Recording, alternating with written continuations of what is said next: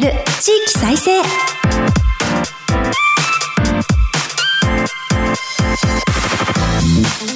こんにちは。日本経済新聞の支局記者が語る地域再生。番組進行の古き良き時代から来ました。真面目なアイドル。真面目にアイドル。ユッフィーこと寺島由布です。私寺島由布は早稲田大学在学中の2013年からソロアイドルとして活動しています。ゆるキャラ好きアイドルとしてゆるキャラグランプリをはじめ各地のキャラクターイベントで MC も担当してきました。どうぞよろしくお願いします。今日本経済新聞は電子版において人口減少産業活性化などの課題解決に取り組む地域の姿をデータで読む地域再生という特設サイトを設けて日々記事を発信しています。この番組では日本経済新聞の52支局のネットワークを活かして毎回一つの地域にフォーカス。記者が知る地域の今を伝え地域の魅力も紹介します。日経電子版から地域ニュースもピックアップしてお届けします。この番組のご感想は「ハッシュタグ地域再生ラジオ」でぜひツイートして盛り上げてください。さてこの番組では今日から2回にわたって沖縄県に注目します。番組前半は那覇市長選挙の結果を踏まえた今後の展望。また全国各地の地域ニュースを挟んで後半は地元企業が手掛ける沖縄産ラム酒についてお届けしますよ。この後日経の那覇支局長が登場します。どうぞお楽しみに。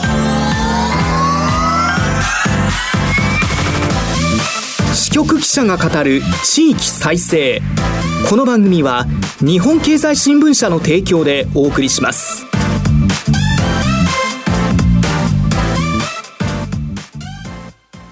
クローズアップ沖縄。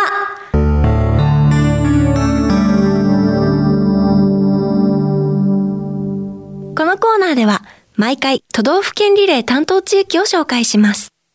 今回は沖縄県の県庁所在地である那覇市を取り上げます。ここからはマイクロソフト Teams を利用してお送りします。日本経済新聞那覇支局長、奈良部光則さんとつながっています。ユッフィーこと寺島由布です。那覇にいる奈良部さん、よろしくお願いいたします。ユフィさん、よろしくお願いします。お願いします。ところで、ユフィさん、沖縄県に来たことありますか？はい。撮影だったり、アイドルとしてのライブだったり、あとファンクラブツアーで、ファンの皆さんと一緒に県内を観光するツアーを開催したりしました。12月の頭にも、またライブとファンクラブツアーでお邪魔する予定です。それでは本題に入る前に、まず沖縄県のことを簡単にご紹介いただけますか？沖縄県はご存知の通り、東シナ海と太平洋に面した亜熱帯の島です。本島を含めて160もの島から成り立っていて、人口はおよそ146万人です。現在も47都道府県で唯一人口増が続いている元気な島です。青く澄んだ海、そして世界自然遺産に認定された本島北部のヤンバルの森といった非常に豊かな自然に恵まれている、さらに琉球王国からの独特の文化が沖縄の魅力となっています。コロナ禍前の2019年には1000万人以上の観光客で賑わっていました。この1000万という数字、ハワイに匹敵する数字なんですよ。ただ、2021年、これはコロナ禍の影響で2021年には301万人にまで落ち込んでしまっています。最近でこそ国内を中心に観光客が戻ってきてはいますけれど、県内の観光業者はしんどい思いをしています。沖縄は人口増なんですね。県内の産業などはいかがでしょうか？観光業以外に目を転じますと、本島中部沖縄市のコザという場所に IT 関連を中心としたスタートアップ企業が県外からも含めて結構集まっています。こちらも活気が出ています。また、10年前に開学した沖縄科学技術大学院大学、略称オイスト。これも忘れてはいけません。科学技術分野での国際的な地の拠点づくりと沖縄の振興を目的として政府主導で整備したものです。5年一貫制の博士課程だけで公用語はなんと英語となっています。ええ物理学、科学、環境生態学など8つの分野をベースにして様々な研究が進められています。今年のノーベル生理学医学賞の受賞が決まったスバンテ・ペーボ教授。この方も非常勤の教授を務めています。そして忘れてはいけないのが、やはり沖縄は米軍基地の集積地になっているということです。面積は日本国土の0.6%しかないんですけれども、そこに在日米軍専用施設の70.3%が集中しているという島でもあります。それでは、その沖縄米軍基地にもつながるような話題になりますが、10月23日に投開票された那覇市長選について自民公明の支援を受けた知念悟さんが勝利しました。そういえば沖縄は今年選挙イヤーでしたね。そうなんです。沖縄の選挙に関心を持っていただいて、本当ありがたい限りです。ご存知の通り、今年沖縄は選挙イヤーでした。1月の名護市長選から始まって、7月の参院選挙、9月の知事選挙、さらに名護を含めた7つの市長選挙が重なりました。その市長選の最後が10月の那覇市長選でした。この那覇市長選、2014年以来大きな存在感を持ってきた政治勢力、オール沖縄の現状と課題を考える上で重要なポイントになるものでした。オール沖縄。ではまず、このオール沖縄について教えてください。はい、わかりました。大事なポイントですからね、簡単におさらいしてみましょう。お願いします。先ほど2014年以来大きな存在感を持ってきたと申しました。この2014年というのは、オール沖縄成立の立役者となった小長武さん。この方が那覇市長から知事選に出馬して当選した年です。出馬の際、この政治家の小長さんは、米軍から返還されて発展した那覇市中心部にあるおもろ町、こういう場所があるんですね。はい、おもろ町とか、県中部の茶谷町などの事例を挙げて、米軍基地は沖縄の経済発展の阻害要因であると主張して、イデオロギーよりもアイデンティティ、こう訴えました。小長さんは、日米安保というものをまず前提として認めようじゃないか。そんな立場です。米軍基地の全面撤去も求めませんでした。ただ、訴えたのは、県中部の宜野湾市にある米軍普天間基地、この米軍普天間基地の名護市辺野古への移設反対、この点で沖縄県民がまとまろうじゃないか、そう訴えたんです。保守も革新もあまりにも重い基地負担を強いられているこの沖縄の現状っていうのはおかしい。そういう思いは共通のものだったんです。小長さんは、それぞれ主張したいことはあるだろうけれども、腹八部、腹六部でまとまろう。そう呼びかけたんです。これが響いた。小長さんのもとには、経済界の一部、保守系地方議員の一部、そして革新勢力が結集し、2014年の知事選挙で勝利し政治勢力としてのオール沖縄の誕生となったんです。ちなみにですね、普天間基地の返還というのは、1996年に日米両政府で合意されていました。辺野古沿岸部に滑走路を建設するという現行の計画が決まったのは2006年のことです。そういえば民主党の当時の党首の鳩山幸夫さんが普天間基地の移設について最低でも県外とおっしゃったこともありましたね。そうなんです。この一言で沖縄は大きく揺れたんです。それは2009年8月の衆院選挙のことでした。当時の民主党党首の鳩山さん、普天間基地の移設先について、一旦白紙に戻して、最低でも県外というふうに訴えました。はい、これは様々なメディアで大きく報道され、沖縄の世論は県外移設へと急速に傾いたという経緯があります。ただ、首相になった鳩山さんは、結局別の候補地を見つけられず、2010年、辺野古移設へと回帰していきました。オール沖縄という呼び方自体は、この頃から一般化したと言われています。ただですね、はい、えー、先ほどから説明している小長武さん、はい、この方、2018年8月、病気で知事の任期途中で亡くなってしまいます。はあその後継者として知事選に出たのが、現在の知事の玉城デニーさんでした。オール沖縄を支援した経済界の一部もすでに離れています。現状では沖縄では選挙といえば、オール沖縄対自民、公明、そんな構図が定着しています。ここまでがオール沖縄の振り返りです。様々な経緯で現状があるんだなということが分かりました。では、那覇市長選の状況を振り返っていただけますか？はい。この那覇市長選、身内の戦いと言われました。出馬したのは、尾長さんの次男の竹春さん。はい。この方がオール沖縄が後押しし、玉城知事が支援しました。はい。もう一人が、那覇市の副市長だった知念悟さんです。はい、自民公明の推薦を受けていました。この知念さん、尾長武さんが4期にわたる那覇市長時代に、秘書皇室長、総務部長など、要職を任せた尾長武さんからの熱い信頼を受けていた人物でした。さらに、この知念さんへの支持を表明したのが、前の那覇市長の白間美希子さんです。この方は、尾長武さんの後継者として、オール沖縄の後押しを受けて、那覇市長になったんです。このため、白間さんが知念さえ支持を明らかにした際には、記者の方から、オール沖縄からは裏切ったと見られる可能性があるのではと、鋭い質問が飛んだほどでした。市長選の結果を申し上げますと、知念さんが尾長竹春さんに1万票の差をつけて勝利しました。知念さんは、辺野古移設への賛否の態度を明らかにしない方針に徹して、市政優先を訴えました。これに対し、尾長竹春さん、辺野古移設反対を全面に打ち出す選挙戦を展開しました。結果的には、辺野古移設問題の争点化、これは那覇市長選においては広がりを欠いた結果になったのです。そういった今回の結果で、辺野古移設反対を唱えるオール沖縄の勢力はどう影響を受けたのでしょうか敗れた尾長氏を支持した玉城デニー知事の反応はいかがですか？そうですね。玉城知事、硬い表情で、えー、選対本部長として力足らずだった。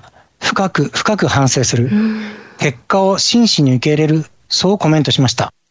実は、9月の知事選では、玉城氏が自公系の候補に大差で勝利したんです。各メディアが開票作業が始まった直後に当選確実を出すほどの圧勝でした。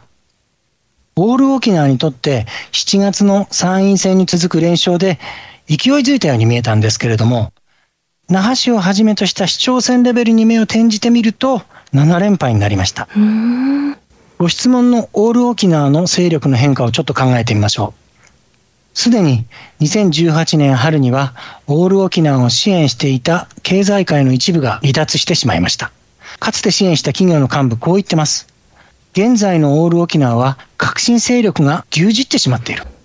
また、前の那覇市長の白間さん、オール沖縄を形成して出発したあの時に戻りたい。そう明確に語っています。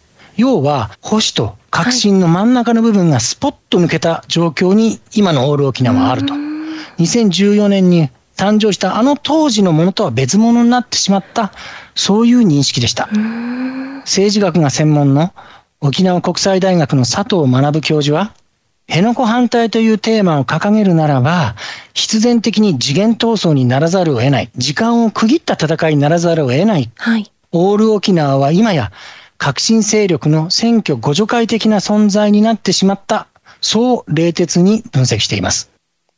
佐藤教授の話は、辺野古反対一辺倒、こうしたワンイシューでまとまるという形で本当にいいのかオール沖縄のあり方の根っこ、そこを見直す曲がり方に来てるんじゃないかという指摘でもあるんです。では今後の沖縄の県内政治や行政の変化はどうなると予想されますか？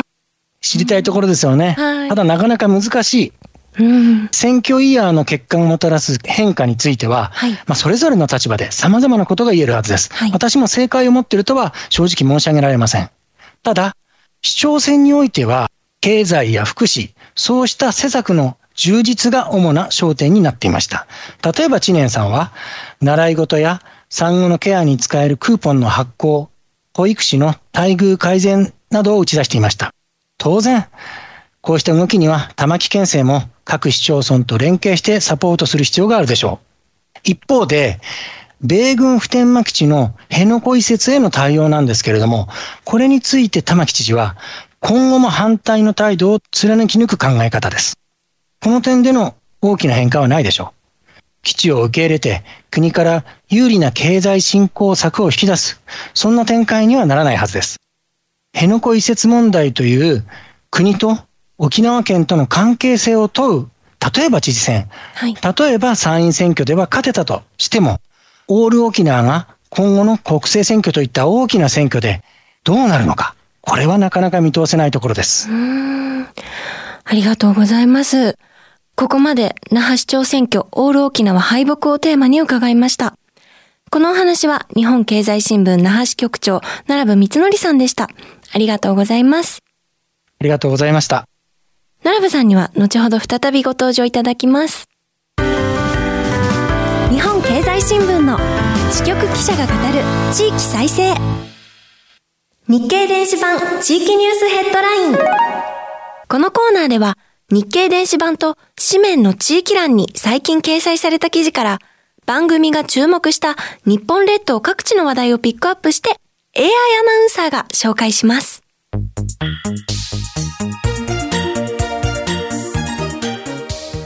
最初のニュースです。七十七銀行、東北大、東証 IPO に向け経営人材育成。七十七銀行、東北大学、東京証券取引所は IPO 新規株式公開を目指すスタートアップ企業の経営者層の育成を目的としたプログラムを開講します。IPO 関連の専門家らが必要な知識や情報を経営者らに直接講義します。東証は各地の地域金融機関などと地域経済発展のための基本協定を締結しており、東北を手始めに同様のプログラムを各地で展開する考えです。次のニュースです。千葉県、千葉文化資産を追加選定、県誕生150年で、千葉県は、県内の魅力を県民に再認識してもらうために独自認定している千葉文化資産を追加選定し、現状の111件から150件に増やします。2023年に千葉県誕生から150周年を迎える取り組みの一環です。県民による投票で追加登録する文化資産を最終決定します。投票期間は23年1月22日までで、有識者による選考委員会で選ばれた追加候補の中から選びます。千葉県文化会館のほか、捕鯨などが候補に上がっています。最後のニュースです。G7 農商会合、世界に宮崎売り込む、地元は準備本格化。2023年5月に広島市で開かれる G7 サミット、主要7カ国首脳会議の関連会合として、宮崎市で4月22日と23日に G7 農商会合が開かれます。宮崎県宮崎市をはじめ、県内の官民は10月下旬に協力推進協議会を発足するなど、地元の受け入れ準備も本格化しています。会合を通じて、宮崎の農業や観光などを世界に売り込みたい考えです。ここまで AI アナウンサーがお伝えしました。以上、日経電子版地域ニュースヘッドラインでした。ご紹介した記事の全文は、日本経済新聞の電子版をぜひチェックしてみてください。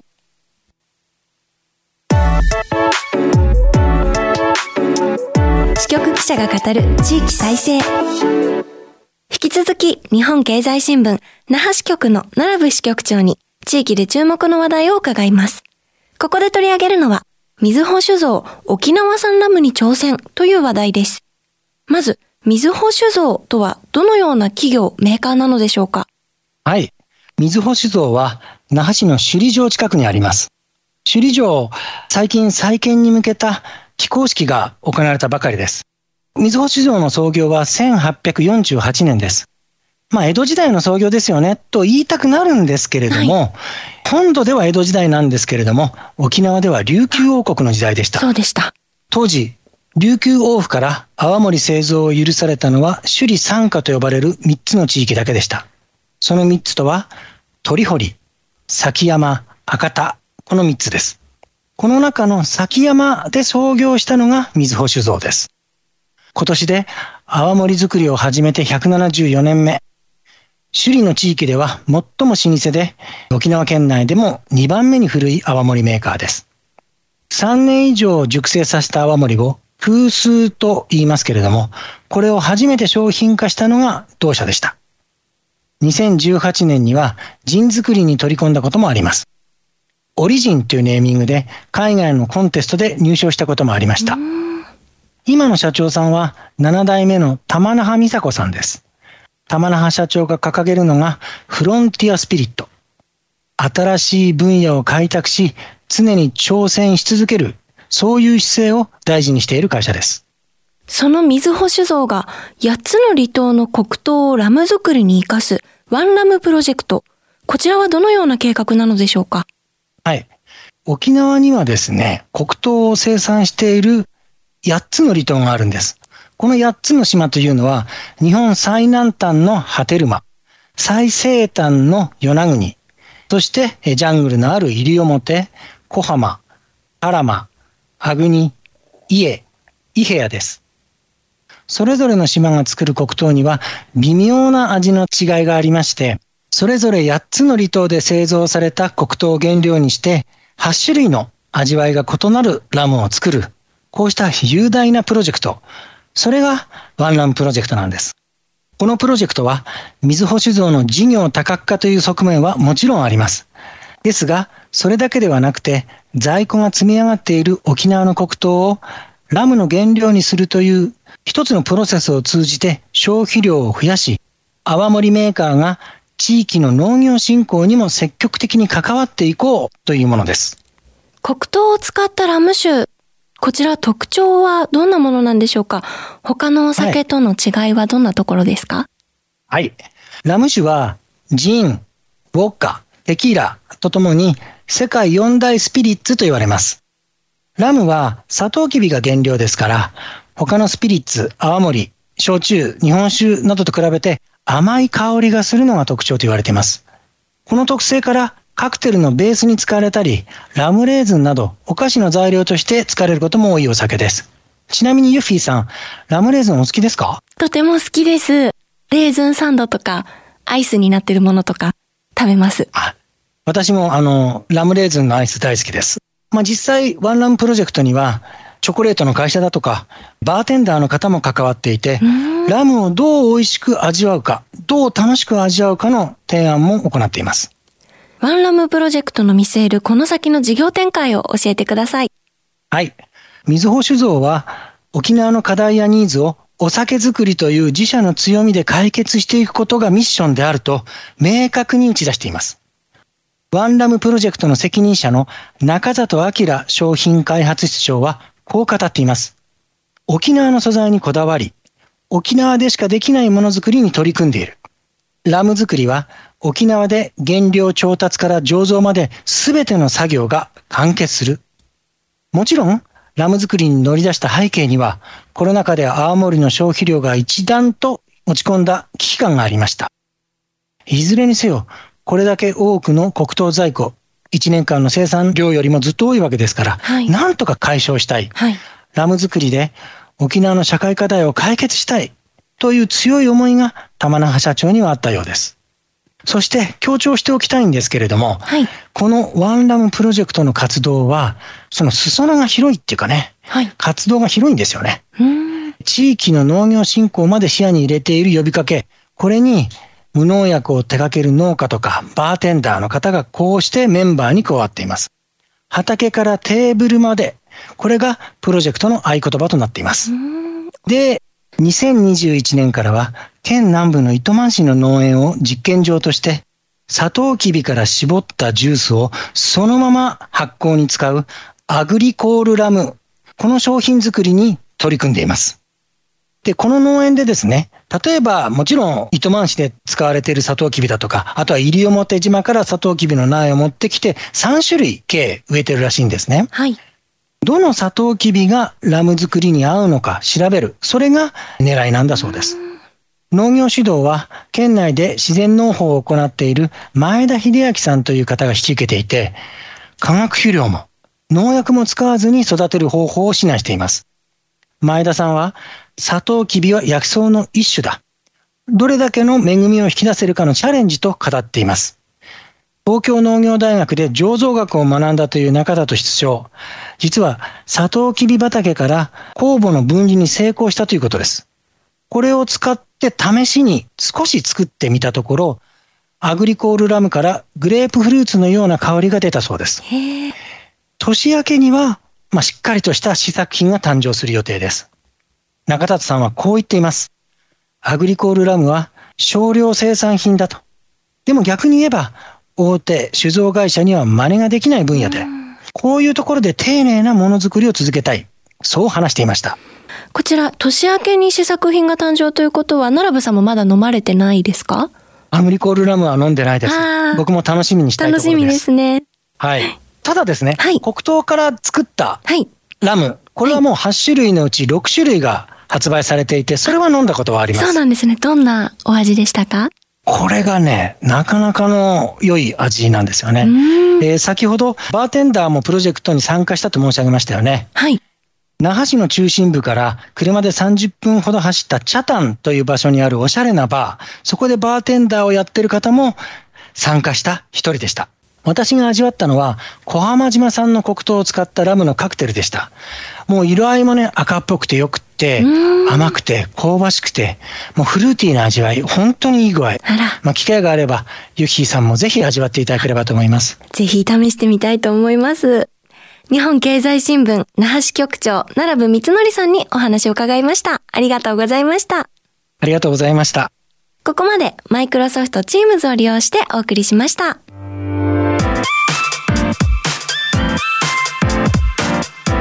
日本経済新聞の支局記者が語る地域再生。今日は沖縄に注目してお送りしました。ちょうど私も12月の頭に沖縄に伺う予定があるので、今日お話しいただいたことを思い返しながら、ぜひ伺いたいなと思います。ラム酒も挑戦してみたいなと思ってます。奈良部さんには来週も引き続き沖縄の話題、魅力をお話しいただきます。さて、この番組は放送後、ポッドキャストでも配信します。日経電子版からも聴取できますので、ぜひご利用ください。またラジコのタイムフリー機能で放送から1週間以内でしたらいつでもまたお聞きいただけます。この番組のご感想は「ハッシュタグ地域再生ラジオ」でぜひツイートしてください。それではそろそろお別れです。来週もどうぞお楽しみに。ここまでのお相手はユッフィーこと寺島由布でした。